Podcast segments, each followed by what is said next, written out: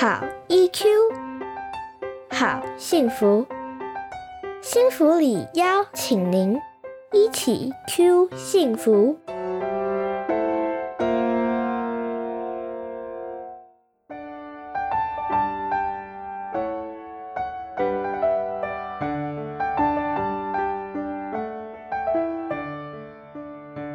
嗨，各位一起 Q 幸福频道的听众朋友们，大家好，欢迎回到防疫新力量特别节目。我是这一系列节目的主持人，也是临床心理师骆玉芬。一起 Q 幸福频道是由幸福里情绪教育推广协会所经营，由协会中的心理专业讲师与大家分享情绪教育相关的内容，陪大家找到生活中的好 EQ。今天的节目中，我要来跟大家分享关于正念的一些小活动。不知道大家有听过正念吗？你想象中的正念是什么呢？在听到正念的时候，很多人会有一些误会。从这个字面上的意思，有些人以为正念就是要求大家要保持正向的念头啦，要乐观呐，不能生气啦等等。所以有些人听到这个名词，就开始很抗拒它，觉得好像很有压力。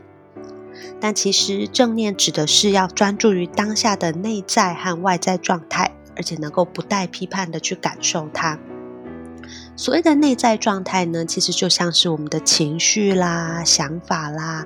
我对这件事情我感到很生气，我对这件事情感到很懊恼，或是哎呀，我真的很气，我当初自己为什么要这样子做？这些呢，就是内在的感觉跟想法。而所谓的外在的状态呢，指的就是像是气温啦，像最近好热哦，或者是说，哎，谁跟谁你看见了发生了什么事情，或者你感受到你现在身体踩在僵硬的地板上等等，哦，这些就是来自外在的感觉输入。那正念的由来呢，其实确实跟冥想啊、打坐啊、禅修有一些关系。那后来呢，有。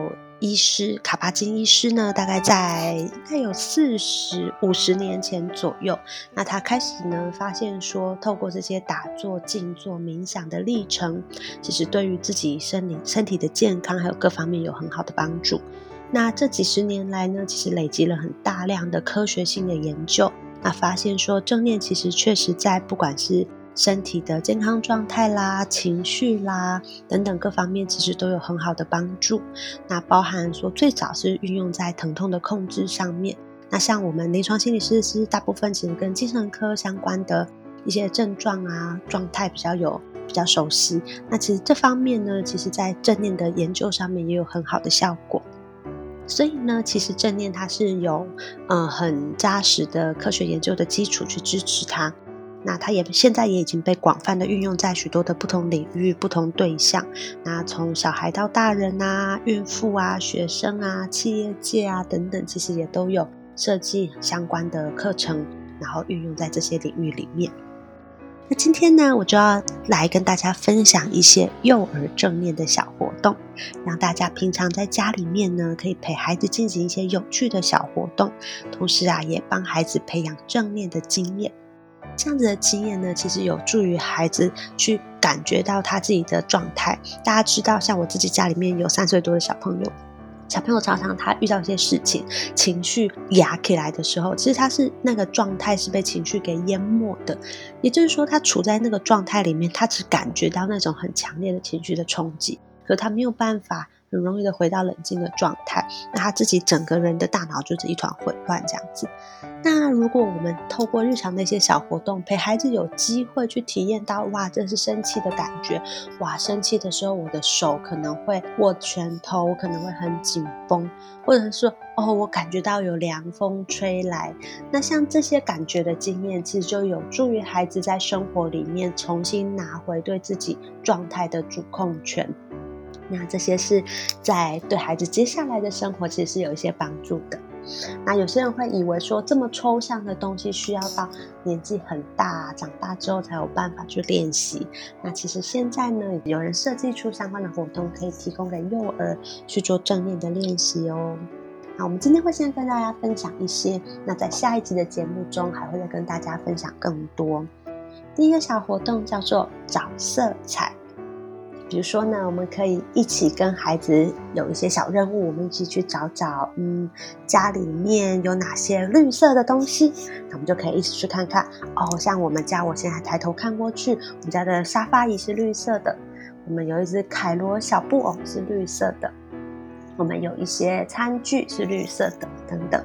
像这些就是我们在生活里面找一些特定的颜色，或者是呢，我们今天在吃午餐，我们也可以一起来观察一下哦。午餐里面有哪些颜色啊？哇，有红色的、橘色的、绿色的、白色的。嗯，这个肉算是什么颜色呢？这时候呢，其实就会是一个很好的机会，跟孩子一起去发现生活里面各种细节。那有的时候呢，除了当下的观察之外，我们也可以一起有一个小任务，去想一想昨天我们自己穿了什么颜色的衣服。大家现在想起来，还记得你昨天穿了什么颜色的衣服吗？可能已经有一点忘记了，需要刻意的去回想一下，然后需要找一些周边的线索，比如说昨天参与了什么活动啊，昨天去了哪里，才有办法帮助自己想起来。像这些呢，其实就是生活中可以去寻找，呃，可以去进行的关于色彩的小活动。那这样子呢，就是把眼睛打开，开始去关注，在我们身边有时候会被我们忽略的，像这样色彩之类的线索哦。这是第一个活动。第二个活动呢，叫做画东西。画东西呢，要画什么呢？我们通常跟孩子一起进行画画的活动的时候。常常呢是画像是树啊、房子啊、写生啊，这些也都是很好的一个活动。但是呢，如果是在家里面，我们要画什么呢？比如说，我们可以互相出题目，嗯，画出一些生活中其实我们原本以为自己很熟悉的东西。比如说，画出我最常用的汤匙长什么样子？诶汤匙就是汤匙。但是如果你仔细回想的话，你会开始有点不确定。哎，这个汤匙的底是平的还是凹的？这个汤匙的把手是什么样子？这个汤匙的椭圆是大的还是小的？你会开始需要去回想一些细节。还有啊，有一个比较挑战一点的，就是画下我们的家里的遥控器上面按键的分配。家里有电视，我们就画电视；家里没有电视，我们可以试试看，像是冷气遥控器，看看说我们很熟悉，常常眼睛根本都不用看，闭着眼睛也找得到按键的遥控器。诶，那上面的分布到底是什么样子？或者是像我们家有些小盆栽，我们可以挑一片叶子起来，仔细的去观察，把叶子上面的叶脉的走向啊、颜色啊、形状啊、边缘的锯齿啊等等，都把它给画下来，这也是一种哦。所以第二个活动要跟大家分享的就是画东西。第三个活动要跟大家分享的是东西怎么来。这个活动很适合在比如说车上啊，一边开车的时候，就是手上不太方便进行一些事情的时候，可以一边跟孩子聊。我们可以一起去互相想一个东西，然后一起去讨论说，诶，这个东西是怎么被制作出来的？比如说呢，一颗糖果是怎么被制作出来的呢？哎，这糖果上有不同的颜色，那这些颜色又是怎么样子做出这些花样的呢？它是怎么被放到？棍子上、小棒子上面去固定的呢？它是怎么被包装的呢？它是怎么做出上面的压痕的呢？等等。所以透过这个讨论的时候，我们就会开始去观察到东西的很多细节。那又或者是桌子是怎么来的呢？那这是第一种怎么来？第二种呢是这个东西当初是怎么进到家里来的？所以我们可以继续想一想。哎，这本书好像是阿姨送的。哦，那时候阿姨为什么要送这一本书啊？啊，她可能觉得你快要上学了，所以帮你准备一个东西要送给你，然后祝贺你上学等等。就是透过这些，我们也可以去回忆到一些生活里面可能被忘记的小片段，或者是当时的一些感受。所以这是第三个要跟大家分享的活动，叫做“东西怎么来”。这些呢是都跟观察生活中的东西有关。接下来要跟大家分享的活动呢，就跟呼吸有关系。我没有把呼吸放在第一类介绍，是因为很多人想到说我们要静坐、要冥想，都会先想到我们要呼吸。但是其实呼吸这件事情没有像我们大家想象的这么容易。比如说，很多人都会跟孩子说，紧张的时候深呼吸、深呼吸、深呼吸。可是啊，我们却忘记了，孩子其实不知道什么是深呼吸哦。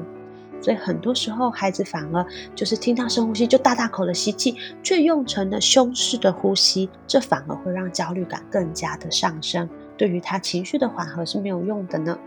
可是孩子怎么知道什么叫胸式呼吸，什么叫做腹式呼吸？所以其实呢，像呼吸这件事情，也是需要一些小小的活动来练习，让孩子掌握那种呼吸的感觉。所以我们可以来进行的第四个小活动叫做。吸一分钟，我们呢一起来数一数，呼吸一分钟的时候呢，我们会需要可以呼吸几次？这个时候呢，我们不需要给孩子任何关于呼吸的指令，我们就说你就照平常的方式呼吸。我们来计时一分钟，数数看每一个人呼吸了几次。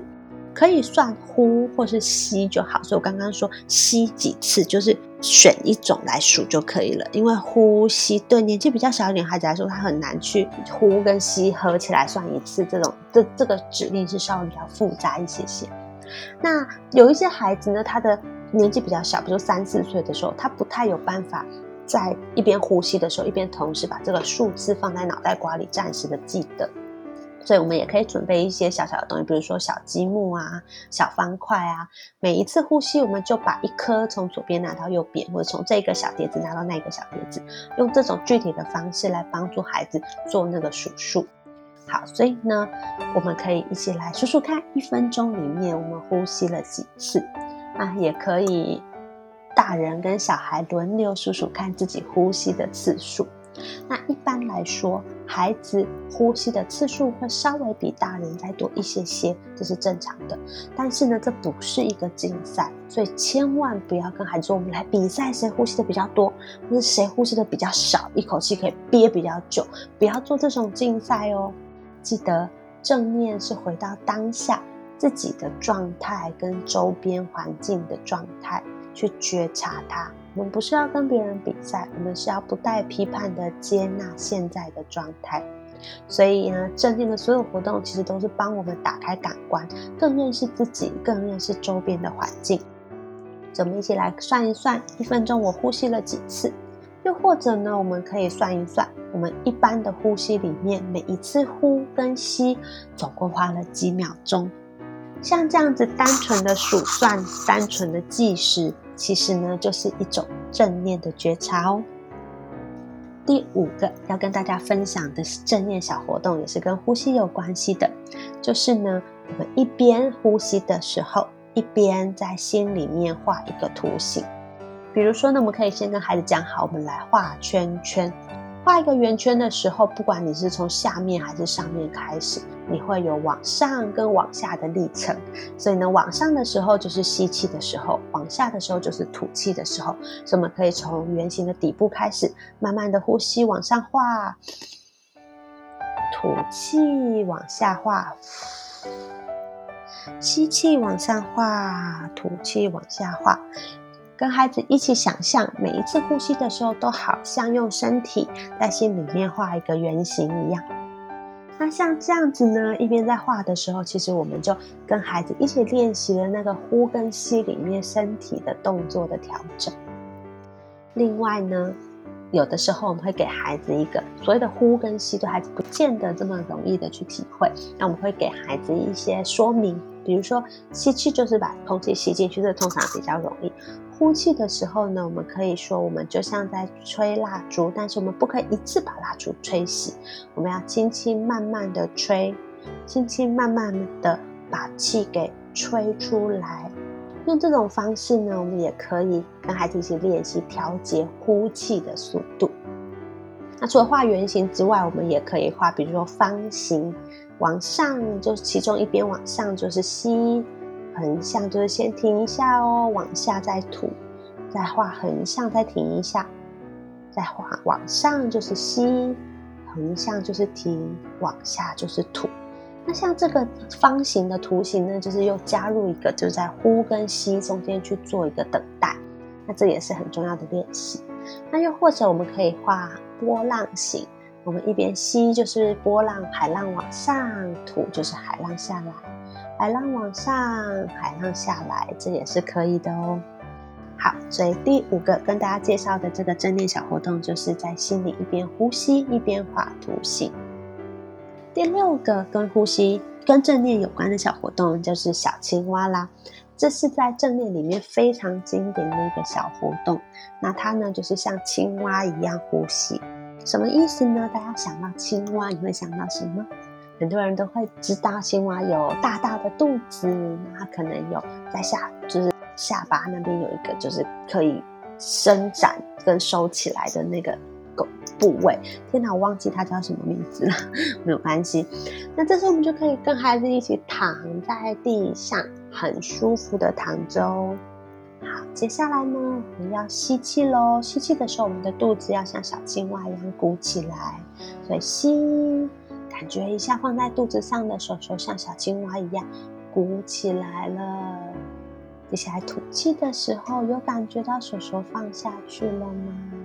你的肚子凹下去喽。这就是像小青蛙一样呼吸的方式。那透过大部分的孩子其实都认识青蛙这种两栖类动物，所以他们可以透过青蛙这个呼吸这个。扩张，它其实是在鸣叫的时候会放，它不是真的跟呼吸有关。但是它透过这个意象，它其实更容易去掌握这个呼吸的时候肚子跟身体的变化。那如果孩子年纪比较小，在我们开始进行这个小活动之前，我们也可以先放一小段青蛙的那个身体的变化的影片，短短的影片给孩子看，那都会有帮助孩子能够去更理解、更能够掌握这个感觉。